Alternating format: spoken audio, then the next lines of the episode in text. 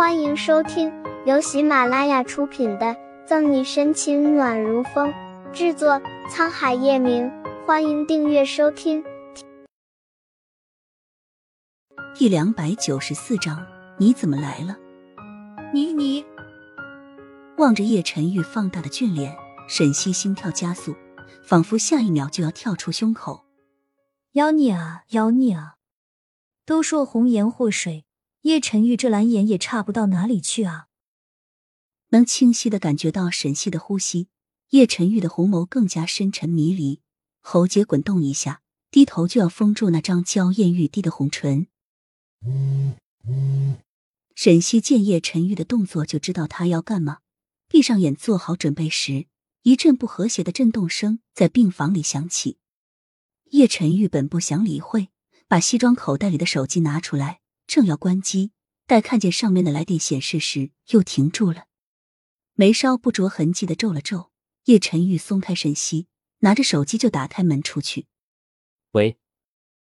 待叶晨玉出去，沈西才拍拍心快要跳出来的胸口，忍不住悸动和懊恼。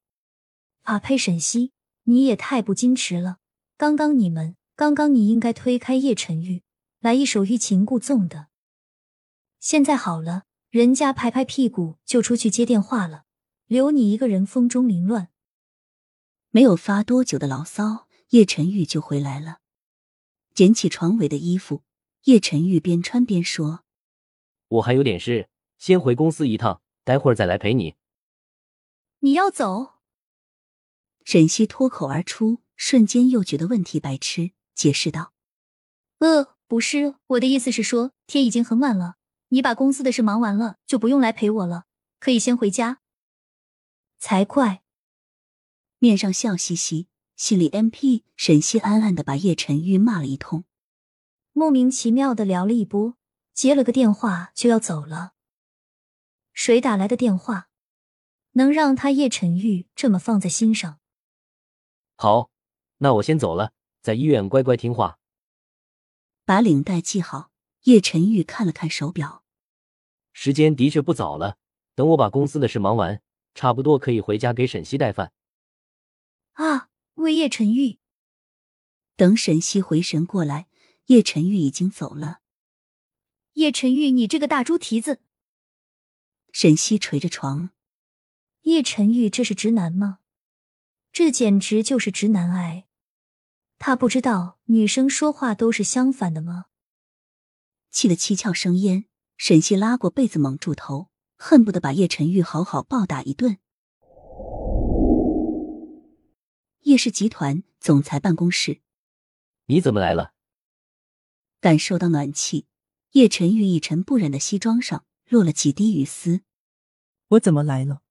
双手抱胸立在落地窗前的月璇转过身，不悦的盯着叶晨玉，讥诮的冷笑：“我要是再不来。”只怕叶氏要改姓沈了。虽然习惯了月璇的态度，叶晨玉的心还是不免的沉了沉。二十年了，他还是这样。叶氏一直都姓叶。坐在办公桌椅上，叶晨玉翻开今天还没有来得及处理的文件。来之前，他已经猜到他的来意。只不过，不管是谁，哪怕是他的母亲，谁都不能动沈西一根汗毛。他的女人，他来护。是吗？冷冷连笑，月璇从包里摸出几张照片，狠狠的甩在叶晨玉面前。雨琦的事我就暂且不说了，别以为我不知道是你找来的木子谦。就昨天晚上红乐大桥的事，你知道闹得多大吗？文件被照片盖住，叶晨玉没有马上拿开，反而捡起照片，认认真真的看着。嗯，不错，角度找的刚刚好。照片上的内容。正是昨天叶晨玉想也不想就跳下去救沈西的画面。你，岳玄气得火冒三丈，猛地一拍叶晨玉面前的桌子。陈玉，你在十五岁的时候，你奶奶就按照你爸爸的嘱托把公司交给你打理。十三年来，我也很放心。虽然作为董事长，但却很少插手，就是因为相信你的能力。但你好好看看，作为叶氏集团的总裁，你居然为了一个女人跳江。指着叶晨玉、月璇，冷着脸：“你知不知道，如果让这些照片流传出去，那咱们叶氏的形象往哪里搁？公司损失的利益谁来负责？”本集结束了，不要走开，精彩马上回来。